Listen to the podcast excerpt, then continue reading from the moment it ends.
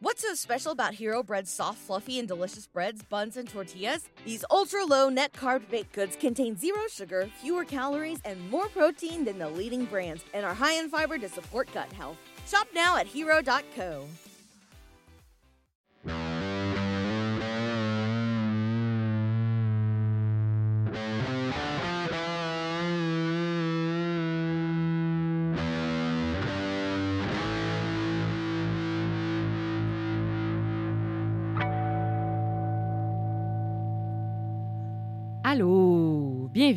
à Crime de Bin, votre podcast de true crime québécois et canadien. Préféré Allô, je suis Hélène, en compagnie de... Anthony. oui, euh, oui, Anthony est de retour euh, pour l'épisode d'Halloween parce que Mel est malade.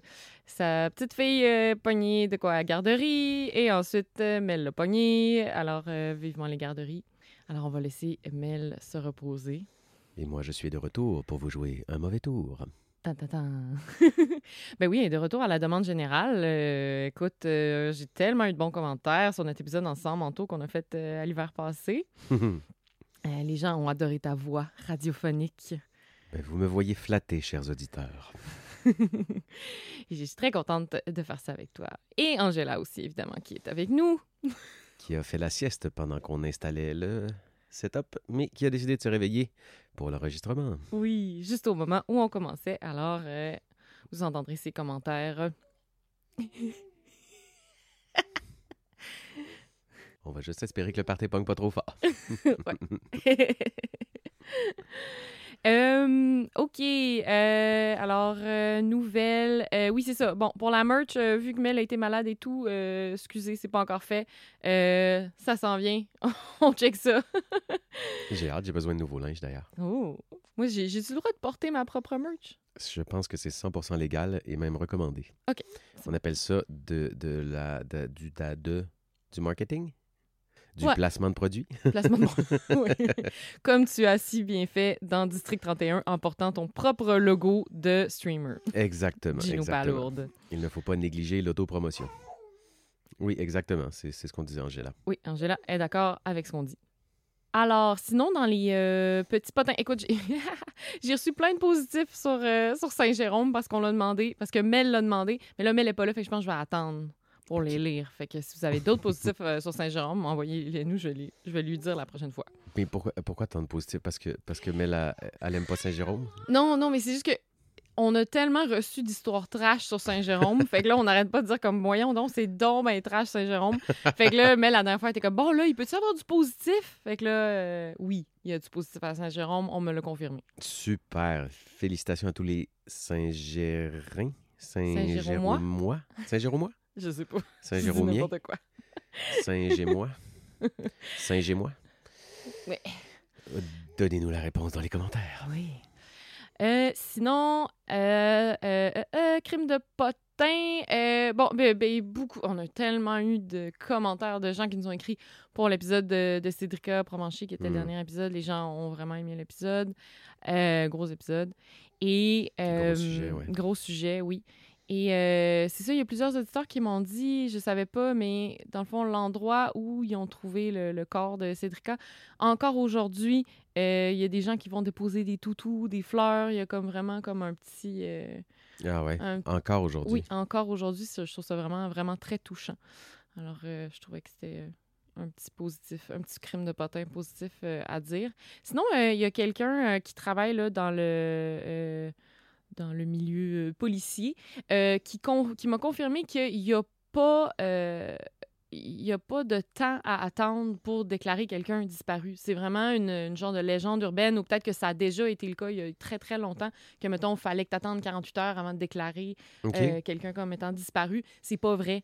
Il y a pas ça de... pourrait être dès que, je sais pas, mon enfant n'est pas revenu de l'école Oui, là, c'est ça. directement, on Ouais. appelle, j'ai Ouais. un doute. Ou, Ouais. euh, Et pour les adultes aussi. tu sais. Parce que les enfants, souvent, la police, effectivement, quand c'est un jeune enfant, il n'est pas revenu de l'école, c'est- c'est- Est-ce qu'il est chez un ami? Est-ce que.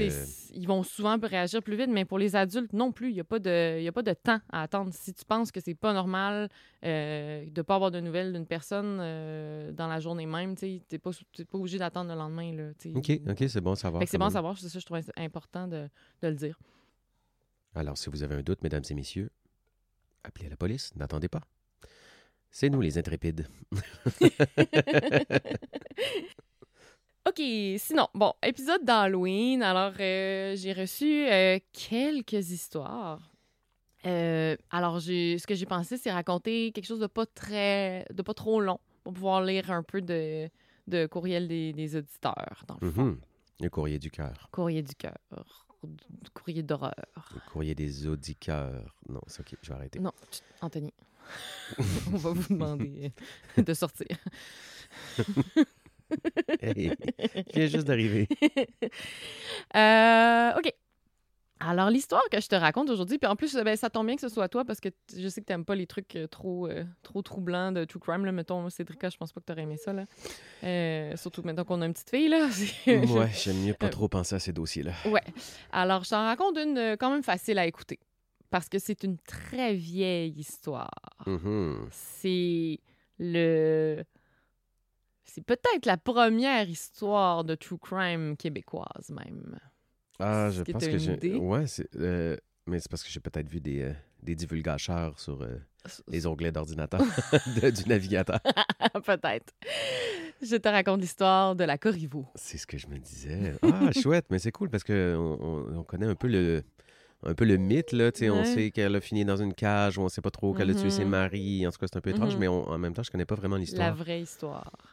D'ailleurs, je sais qu'il y a une euh, comédie musicale euh, de, de- qui a été fait, euh, créée et produite par des gens que je connais qui a, qui a commencé à tourner là-dessus, Ah ouais. euh, qui s'appelle La soif des corbeaux, je crois, Oh, qui raconte l'histoire de la Corée. Que c'est très intéressant, très bon.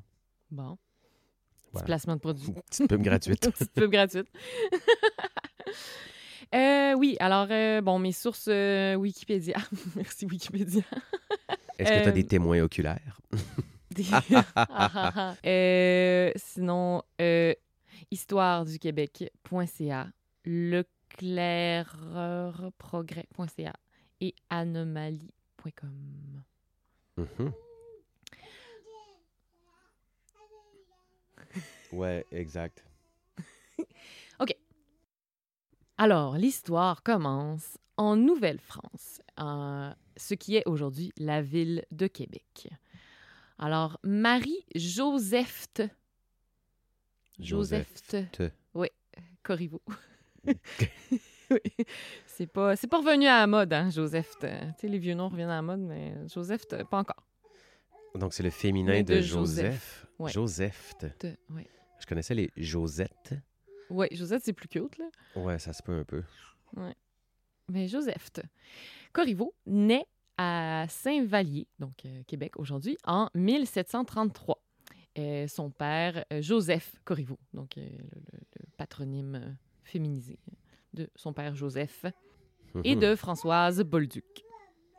Euh, ouais, selon Wikipédia, elle est euh, la seule des 11 enfants du couple à se rendre jusqu'à l'âge adulte. C'était pas la même game dans ce temps-là. Il paraît que les hivers étaient rudes. Oui, Tabarnouche. oui, c'est quand même rough, imagine. T'imagines, tu perds 10 enfants avant d'être adulte? Ouf. Ouais. C'est ça, c'était la technique. T'en fais beaucoup, puis t'espères qu'il y en a un qui se rende. C'était ça. Ouais, aïe, aïe. Aïe, aïe. Euh, en 1749, euh, lorsqu'elle a 16 ans, elle se marie avec Charles Bouchard, un agriculteur de 23 ans. Donc, Charles Bouchard, c'est quand même, un nom.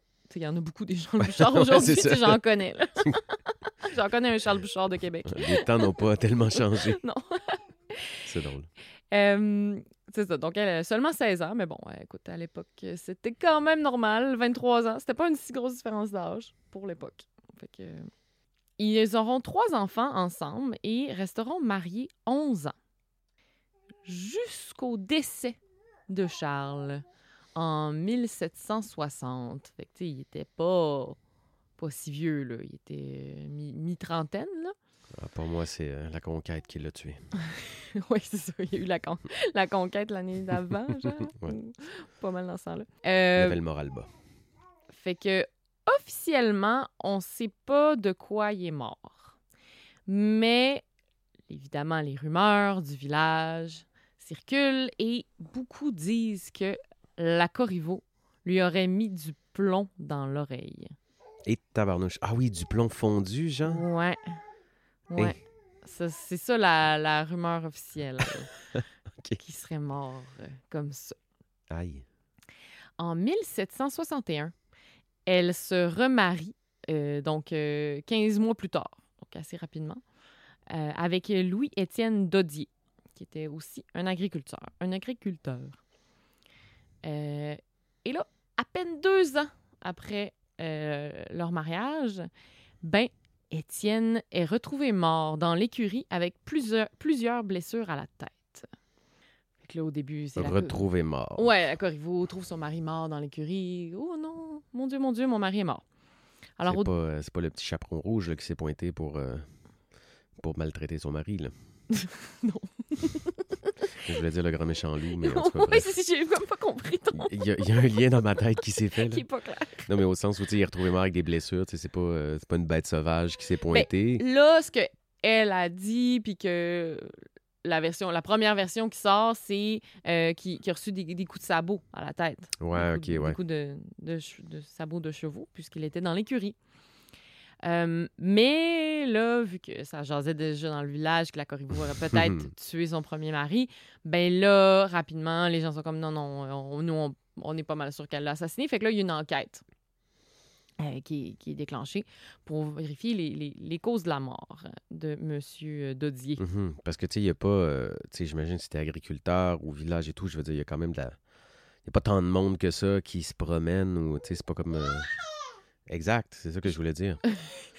Je sais pas c'était quoi la population à l'époque, mais il devait pas avoir beaucoup de monde à non, mais c'est ça, tu sais, si, si tu croises, que, au sens où.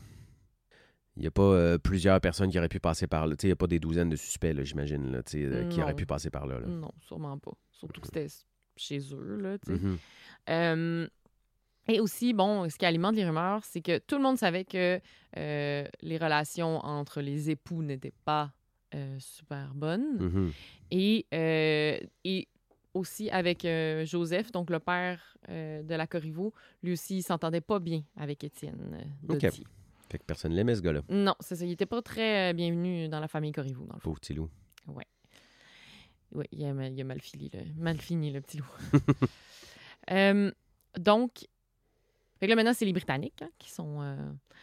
qui, qui contrôlent euh, la ville de Québec. Donc, euh, euh, les autorités britanniques ordonnent une enquête sur la mort du mari. Finalement, ce que ça donne l'enquête, c'est que Joseph et Marie-Joseph sont arrêtés. Donc, le père et Ah la ouais. fille sont arrêtés pour le meurtre Mhm. de Étienne. Donc, euh, le procès euh, a lieu au couvent des Ursulines, qui existe encore aujourd'hui, le 9 avril 1961. Euh, 60... À quelle année? 1963. Excusez, je suis perdue dans mes années. En 1900 Le 9 avril 1963. Euh, et donc, euh, le verdict, c'est Joseph Corriveau qui est reconnu coupable du meurtre de son gendre et qui est condamné à mort. Et Marie-Joseph, elle est seulement déclarée complice et condamnée à recevoir 60 coups de fouet et à être marquée au fer de la lettre M sur la main. Pour meurtrière. Sûrement pour murderer, parce Murder- que c'est murderer. le britannique. Aïe, aïe, des coups de fouet. Ça, dans la vraie vie, ça fait mal. Hein? Euh, et il y a aussi une nièce de Joseph Corriveau qui s'appelle Isabelle Sylvain, qui est en qui était employée euh, chez lui comme servante. Et euh, elle a plusieurs fois changé son témoignage au cours du procès. Fait qu'elle est condamnée pour parjure Mhm. et à recevoir 30 coups de fouet. oui, Angela, merci de ton apport.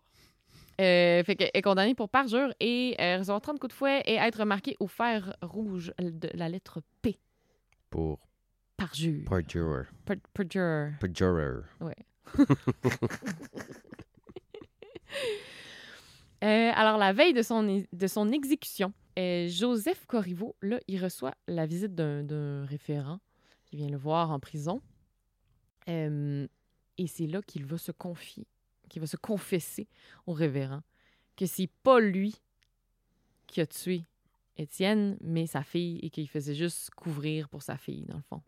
Ah ben, ah ben, ah ben. L'amour paternel. Ouais, ouais, Prêt à mourir pour protéger sa fille qui est une meurtrière. ouais. Bientôt en série. Bientôt en série. On pourrait supposer. mais après, c'est un peu l'époque aussi chasse aux sorcières, puis les femmes ont le dos large, donc... Oui. Mais en même temps, bon, les circonstances sont quand même un peu... Un peu louche. ouais, c'est ça, disons que ça... Bon, est-ce qu'il a fait ça pour sauver sa vie à la dernière minute euh, ou c'était vraiment. Sauver sa vie à la dernière minute pour, pour, pour que sa fille en paye le prix, ça- peut-être. Peut-être. Écoute, euh, Ça, ça- ça dépend de leur Sa relation. seule fille vivante, Sa seule fille en plus, oui. parce que toutes les autres sont morts. Non, moi, je pense, je pense que c'était elle, pour vrai, qui le, le cerveau du meurtre, puis lui a juste été complice. Mhm.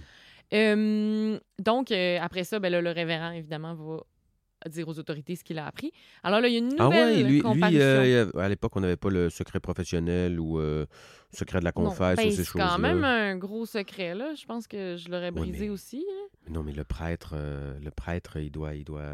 Oui, mais là, il y a un homme innocent qui va mourir. Ouais, mais il a un peu choisi. C'est un peu mis dans la marde lui-même. mais non, il est, allé, il est allé le dire. ok, ok.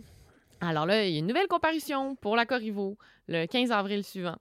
Euh, alors, Marie-Joseph, cette fois-ci, reconnaît avoir tué son époux Ok. de deux coups de hachette pendant son sommeil. fait qu'elle l'a tué dans son sommeil, puis elle a Puis après déplacé ça, elle le l'a corps traîné. après. On n'avait pas les mêmes, euh, la même science de. Comment qu'on dit? Euh, le- Il n'y avait euh, pas les mêmes coronaires, mettons. Ouais, non, mais euh, tu sais, la, la science. Euh, de- Médico-légal. Ouais, mais il y a un terme que- qui m'échappe.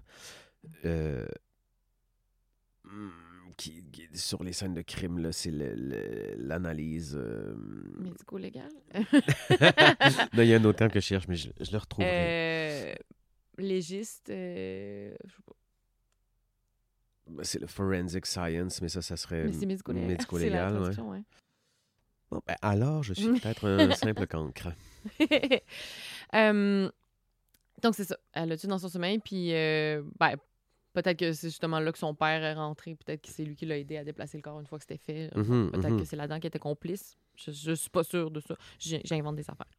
Et c'est ça, ben, dans le fond, son motif, elle dit que c'est que il était, il était- c'était pas un bon, un méchant mari là, qui, qui, qui était cruel avec elle. Puis euh, j'ai pas de misère à croire qu'il pouvait avoir de la violence conjugale. là. Ça devait être assez commun à l'époque. Ouf. Euh, Ouais, je suis pas sûr qu'il y avait beaucoup de réception. euh, Mm. Parce que c'était qui, qui, qui faisait la police de ça, le clergé? ouais, puis battre sa femme, c'était normal. C'était pas mal vu. C'était pas une. Ça faisait partie de la routine. là. Ouais, c'est ça. Ça Euh, pouvait en faire partie, disons. Au moins, les temps changent.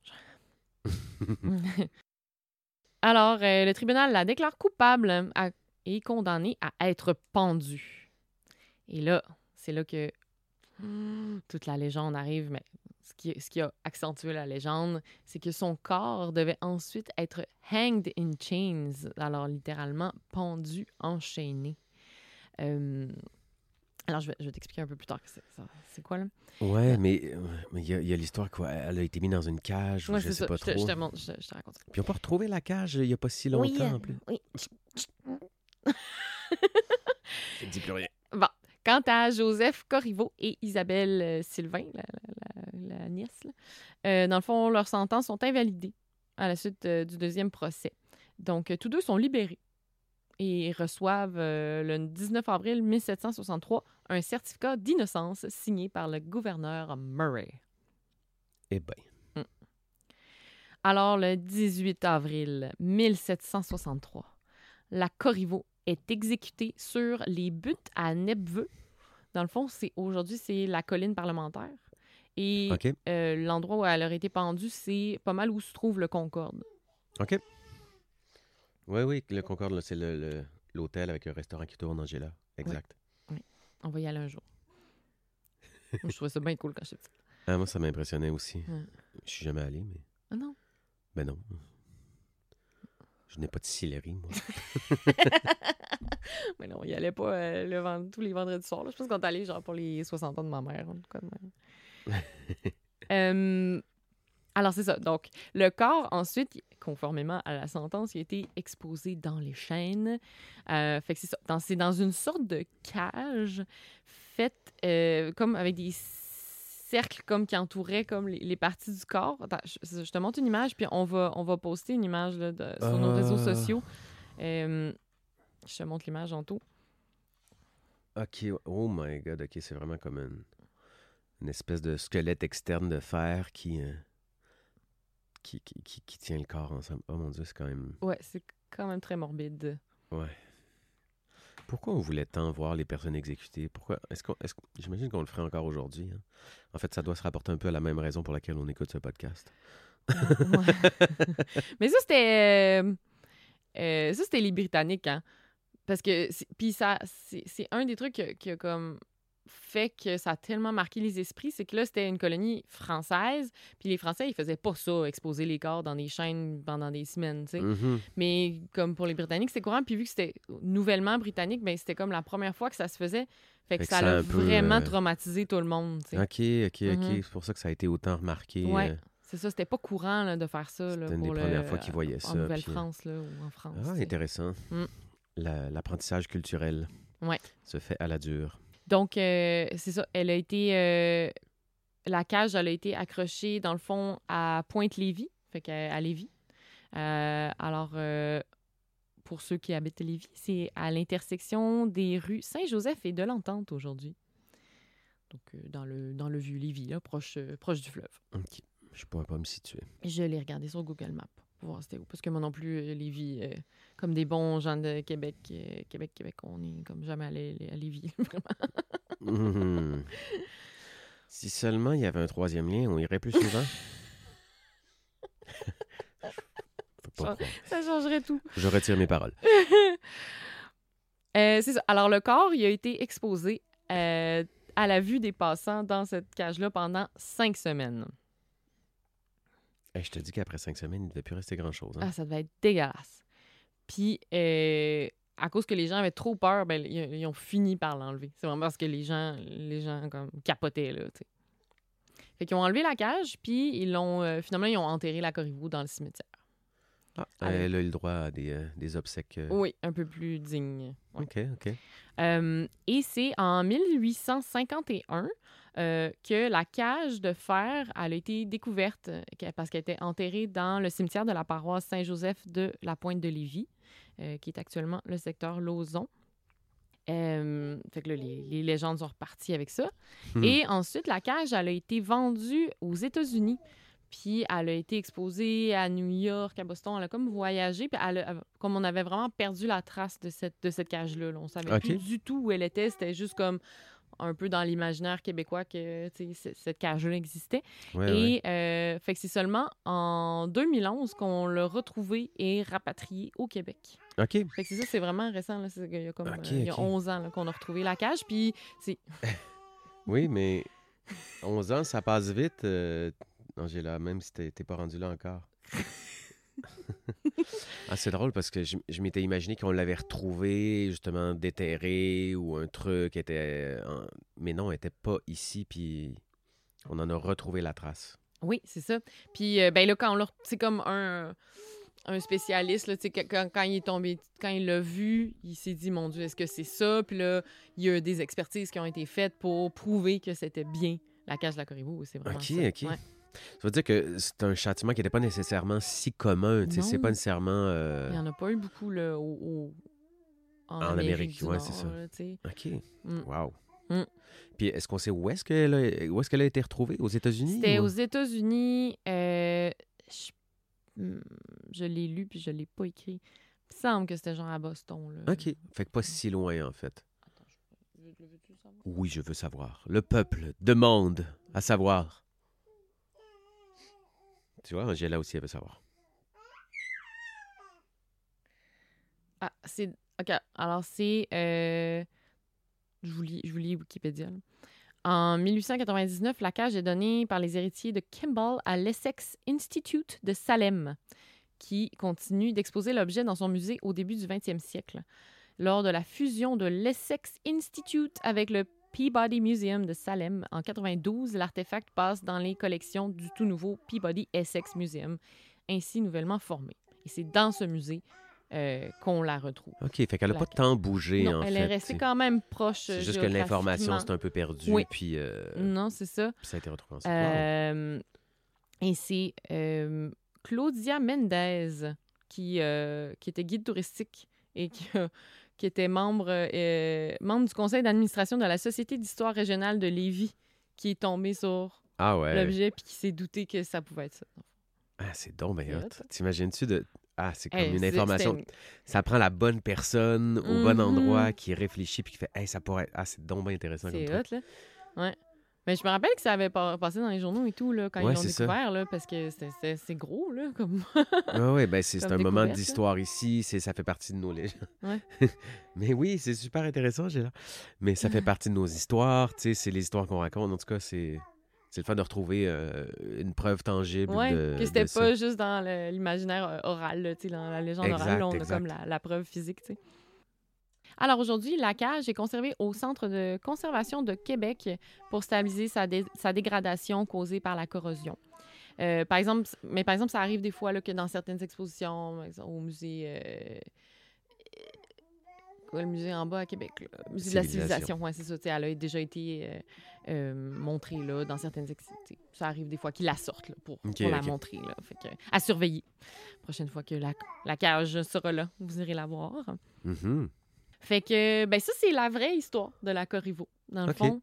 Euh, Puis, Fait qu'elle a tué deux de ses maris. elle a dû. Ben, on- Ben, ah, mm, un, puis peut-être le premier. de fortes suspicions sur le deuxième. En même Ouais. temps, s'il y avait eu du plomb dans l'oreille, je veux dire, euh, Il l'aurait vu, tu sais. ça, ça, ça... Ouais, peut-être. En tout cas. Mais peut-être qu'il n'y avait pas d'autopsie qui avait été faite parce que tout le monde mourait tout le temps dans ce temps-là, tu sais. Je sais pas. Ouais, c'est allé trop vite avant qu'il y ait un Mhm. médecin ou je sais pas quoi. Il était trop tard. Ouais, c'est ça. Mystérieux, quand même. Mais c'est ça, tu sais, dans les légendes, après ça, évidemment, ça s'est amplifié. Euh, fait que, tu sais, elle a tué jusqu'à sept maris dans les ça, ouais, légendes. c'est ça. Euh. C'était une sorcière. euh, tu sais, c'était... Ça a vraiment grossi, là. Puis aussi, là, c'est la partie, c'est ça, plus légende, là. Fait que, on raconte, là, que quand elle était dans la cage, accrochée à Lévis, ben, quand il y avait un passant qui passait, elle ouvrait ses yeux. Puis là, elle essayait, elle sortait ses mains de la cage elle essayait de les... Ses mains en décomposition, puis elle essayait d'attraper les passants en chuchotant leur nom. fait que là, là, c'est ça. Mais c'est ça, mais en fait, le- elle a été pendue Et ensuite, ensuite- mis dans la cage. Ouais. Donc, elle était déjà, ils l'ont pas, ils l'ont pas fait mourir. euh, Non, c'est ça, elle n'est pas morte de faim dans de la cage. mais- sécheresse ou de Ouais, je sais pas quoi, ouais, ça. Non, elle a été pendue ensuite à hanged in chains. Euh, Intense. et aussi, ben là, là, pour régler le problème de la Corriveau qui essayait d'attraper les passants, ben là, ils l'ont enterré, tu sais, en pensant que ça allait régler le problème, mais non. La Corriveau, continuait à, à sortir le soir, sortir de terre et se promener le long du fleuve à Lévis en demandant aux passants qu'elle croisait de l'aide pour traverser la rivière.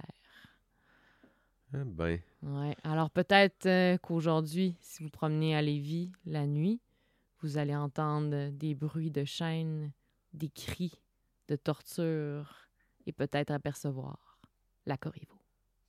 tom, tom, tom. Ouais. Ah, c'est drôle. Voilà. Ouais. C'est la légende de la Corriveau. Intéressant. Intéressant, mais c'est le fun d'avoir un peu les, les, les faits un peu plus euh, vérifiés. Mhm.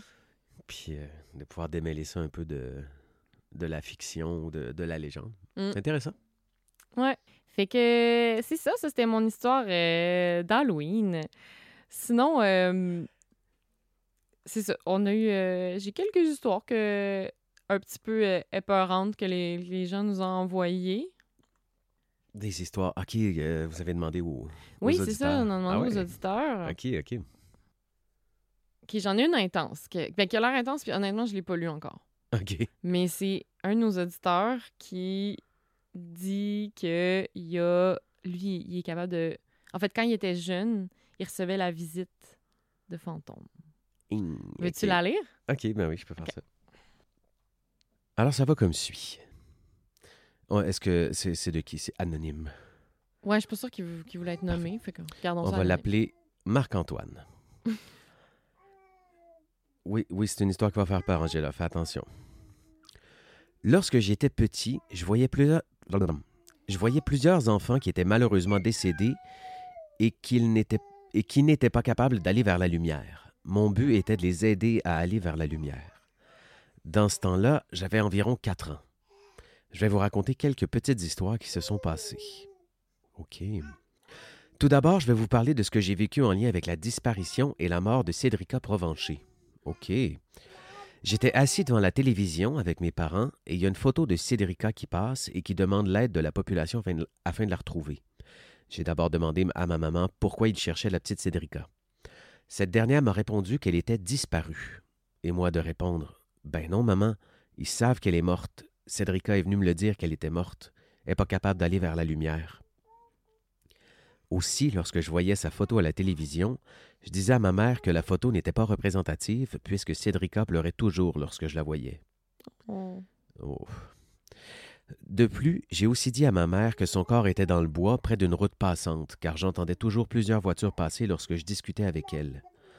Cédrica m'a aussi dit que l'homme qui l'a enlevée et sauvagement tuée avait vu Cédrica plusieurs fois avant. Ce même homme lui a fait beaucoup de mal et qu'il l'avait amenée dans une cabane rouge et qu'il l'avait séquestrée durant plusieurs jours et qu'il l'avait violée à plusieurs reprises.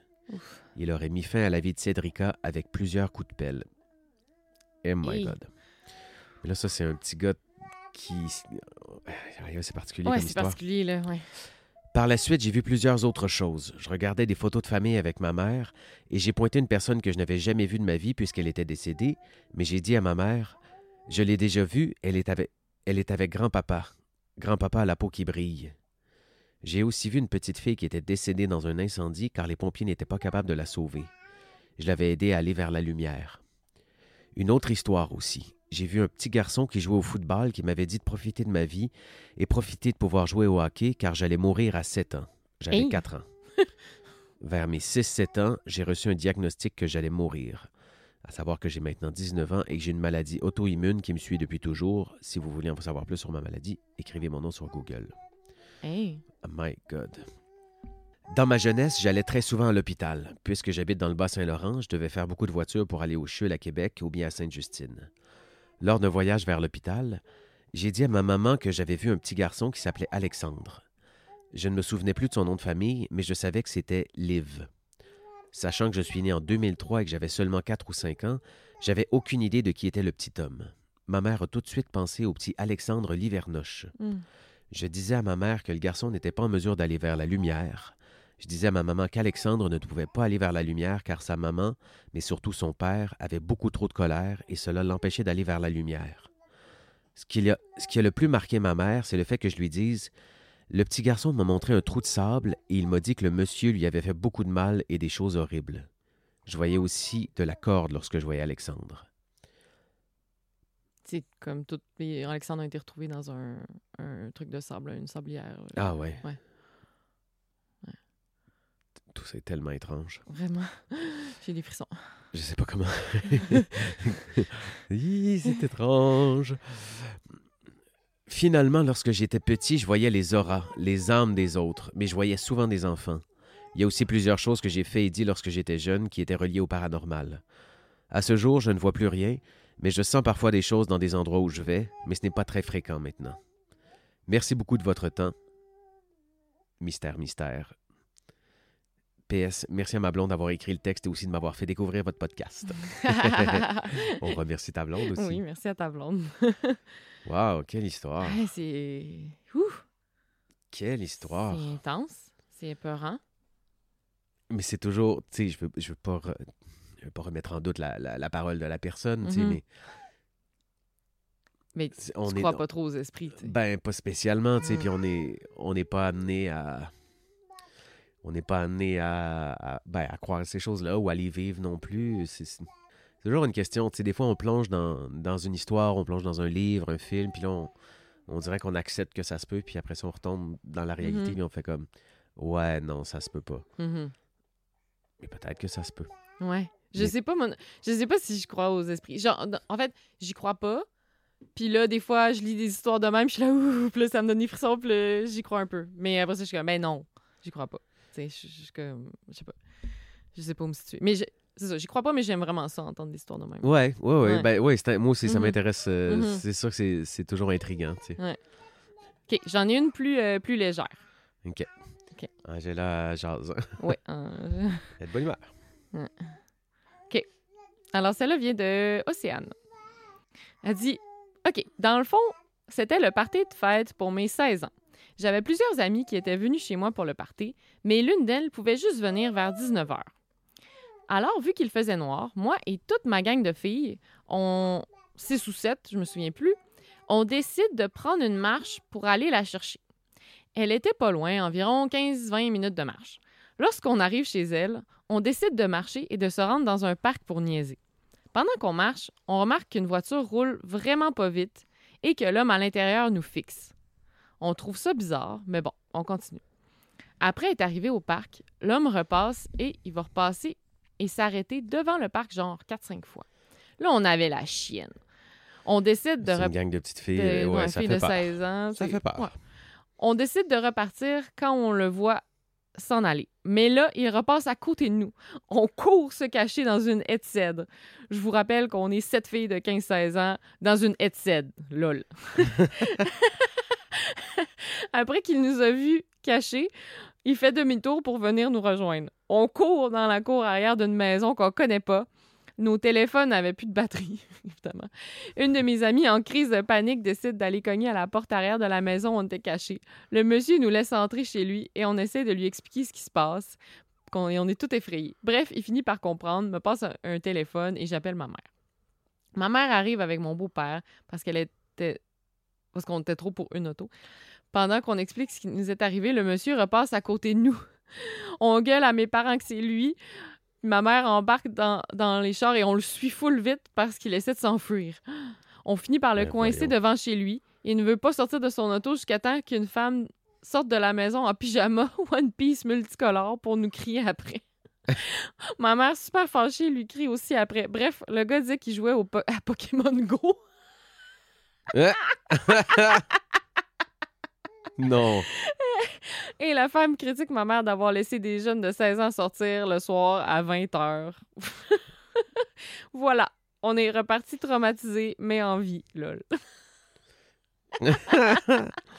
Le stalker de Pokémon Go. Ouais. Est bonne, celle-là. C'est très drôle. Ça se peut vraiment qu'il jouait à Pokémon Go, tu sais. Ça se peut On va lui donner le On va- mais bénéfice tu sais, du ça se doute. pourrait aussi que c'était un freak. Mais en même temps, tu sais, si t'es un agresseur, tu vas peut-être pas te- t'essayer sur genre une gang de filles. personnes, c'est ouais, pas c'est un très. peu, euh, Je pense qu'il y a plus de chances qu'il joue à Pokémon Go. C'est drôle. voilà, ça m'a ça m'a bien fait rire comme histoire. Un peu épeurant, mais finalement, oh! Bon, fait que là, dernière histoire euh, du public Mhm. de Isa, cette fois-ci. Alors voici mon histoire effrayante. Un soir de l'automne 2010, alors que mon premier bébé dormait enfin, j'avoue que ce bébé-là ne dormait pas vraiment à mon grand désespoir de nouvelle maman, j'ai décidé de me détendre dans un bain chaud avec de la mousse, des chandelles, pis tout. Mon chum travaillait et j'étais vraiment heureuse d'avoir un peu de me time.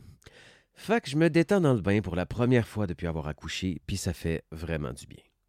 Au bout de quelques minutes, ma poignée de porte de salle de bain, tu sais, les modèles de poignées pas rondes mais allongées, là, bon, ben ma poignée se met à bouger. Clac, clac, clac, clac, clac, clac, clac, pendant une bonne quinzaine de secondes qui m'ont paru pas mal plus longues. J'étais toute seule à la maison avec mon bébé. Cassez ça.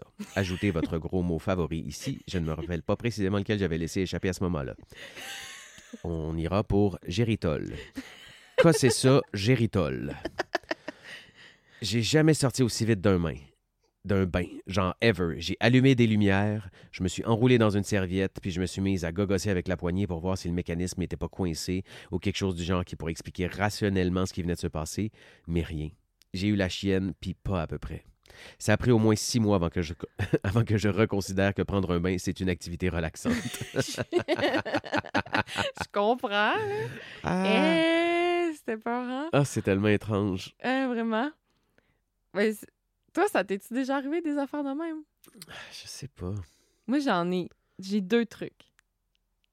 Je suis sûr que j'en ai déjà vécu, mais que je les ai oubliés. tu sais, Ouais. Ou que je les ai pas. Je sais pas. Vite comme ça, il m'en vient pas, là. OK, moi, à Mané, je pense que j'avais à peu près 11 ans.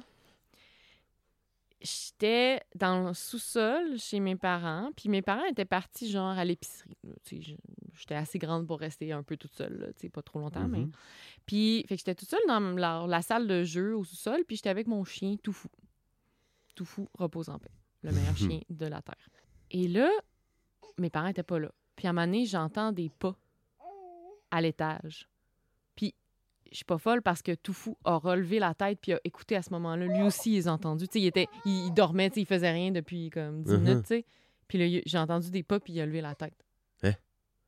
Il y avait personne dans la maison. Mes parents sont venus genre 20 minutes plus tard. Mais t'es pas allé Je vérifier. suis pas allée vérifier, j'étais traumatisée.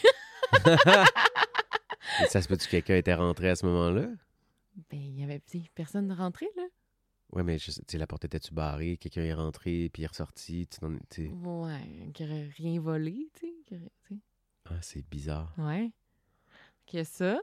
Puis, il y a un autre truc qui est là. Ça, je- mettons, ça, ce que je viens de te conter, je sais que ça, je, ça s'est vraiment passé parce que j'étais réveillée, puis, tout fou était là pour, pour me prouver que j'étais pas folle. Mais l'autre, ça là que je vais te raconter, ça, je sais. Ma tête, quand j'étais petite, j'étais sûre que j'étais réveillée quand c'est arrivé, mais maintenant, quand j'y pense rationnellement, je suis comme peut-être que je dormais, tu sais. Je sais pas. Hmm, que c'était comme un rêve. Ouais, c'est ça. Mais écoute, j'étais dans mon lit en haut, puis j'essayais de m'endormir et moi j'avais il y avait un garde-robe dans ma chambre, puis dans mon je savais que dans mon garde-robe, il y avait la trappe qui menait au grenier. OK. Puis écoute, j'étais dans mon lit et la porte de garde-robe s'est mise à shaker là, comme si quelqu'un était à l'intérieur puis frappait dedans Oh my God. pendant, là, je sais pas combien de temps, là, mais tu sais, un bon 30 secondes, je Hein? sais pas. J'étais dans mon lit, là, traumatisée. Tu sais, genre, je me suis cachée sous les couvertes, puis j'ai pas bougé, là. Je sais, tu sais, je devais avoir peut-être 7 ans, à peu près. Hmm. Puis, mais je, tu sais, quand j'y repense, là, moi, je suis sûre que j'étais réveillée, tu sais. Fait que- mais, puis j'en ai parlé à mes parents le lendemain, puis je leur ai dit, puis mes parents étaient là, ben, c'était peut-être le vent. Je suis comme, voyons, le vent. Le vent dans mon Ouais, garde-robe. c'est ça, non. hein? C'est jamais réarrivé, mais j'ai. C'est ça. Mais aujourd'hui, quand j'y repense, je suis comme, ben, peut-être que je dormais, puis c'était juste un, un, cauchemar. un sais. espèce de rêve. euh, Mais, tu sais, sur, sur le coup, moi, j'étais réveillée, puis ça, ça se passait, tu sais. Ouais. C'est mes deux trucs euh, d'esprit, là, bizarres. Ah, c'est drôle. Ouais. Je suis sûr que les gens en ont plein. Là. Il faudrait qu'ils vous les envoient. ben oui, euh, c'est ça. Envoyez-nous-en euh, plus, là. euh, au pire, on va les accumuler, puis à un moment donné, on en lira. euh, Ouais, ça peut être, On- ça, peut être ça, une histoire de fantôme. sais, là, là, c'était l'épisode d'Halloween. On en a lu quelques-uns, mais on peut en lire d'autres. tu sais. Mhm. Ouais, voilà. Épisode d'Halloween un peu plus ésotérique, Mais oui, Que plus fantomatique. plus fantomatique que d'habitude. c'est drôle. Ça fait moins peur, finalement. ouais, c'est moins épeurant les fantômes qui existent peut-être que les vrais monstres qui tuent des, des gens et des enfants. Puis qui habite à côté de chez toi. Ouais. Hmm. Hmm. Voilà, alors euh, merci d'avoir été à l'écoute. Euh, merci Anthony euh, d'avoir fait ça avec moi. Et joyeuse Hallow- Bin Halloween. Ben Halloween. Joyeuse Halloween. Joyeuse Halloween. Joyeuse Halloween. Très bien, ça, c'est bien. Ouais. Mais là, euh, moi, il faut que je te tape sur les doigts. Tu n'as pas fait ta promotion. euh, il faut dire aux gens d'aller voir, euh, Oui. aimer, aimer le podcast sur Facebook, sur Oui. Instagram. Il y, a- il y a une page Patreon aussi, si vous voulez encourager les filles. Si vous voulez avoir, Avoir les les épisodes à épisodes tôt. l'avance, si vous voulez entendre des épisodes bonus, Ben là, le premier bonus est sorti. c'est une histoire, une histoire de true crime. euh, le meurtre de Chloé Bellumeur Lemay. Si vous voulez euh, écouter son histoire, il faut s'abonner à notre Patreon. Le prochain, ça va être euh, un spécial. sur les Dubois, là, pour ajouter de l'information là, depuis qu'on a fait l'épisode. Il y a beaucoup de monde qui nous ont écrit. Là, va, on va en rajouter là-dessus. Mais elle prépare ça. Avec. euh, ouais. Super, donc la page Patreon. Puis sinon, ben. euh, On a toujours un PayPal aussi, euh, si jamais vous voulez nous encourager par là. Puis Ben euh, continuez à nous écrire. Il y a des gens qui en euh, envoient par PayPal. C'est ben toujours très apprécié. Ben oui, vraiment, vraiment. Oui, d'ailleurs, euh, euh, shout out à notre ami Karl de la Suisse. Oui. oui, allô? Puis, qu'est-ce que je dis? Ben, parlez-en à vos amis, aux gens que vous aimez qui pourraient s'intéresser au podcast. Puis, Oui. dites-leur que c'est le meilleur podcast au monde. voilà, faites euh, tout ce qu'Anthony euh, vous dit. C'est ça, moi, je, je- je- j'ai les forces euh, parce que là, Hélène n'a fait jamais de promotion. Puis là, je suis Non, comme, c'est pas allez, vrai que je fais jamais de t'en porte- fais un peu. Un peu, quand même. Mais je trouve que tu, tu, vous vous vantez pas assez. OK. On va se vanter plus. OK. Bon, ben, euh, alors, euh, merci Binkou. Et euh, À la bine prochaine. Merci tout le monde. À la semaine prochaine. Bye! Bye.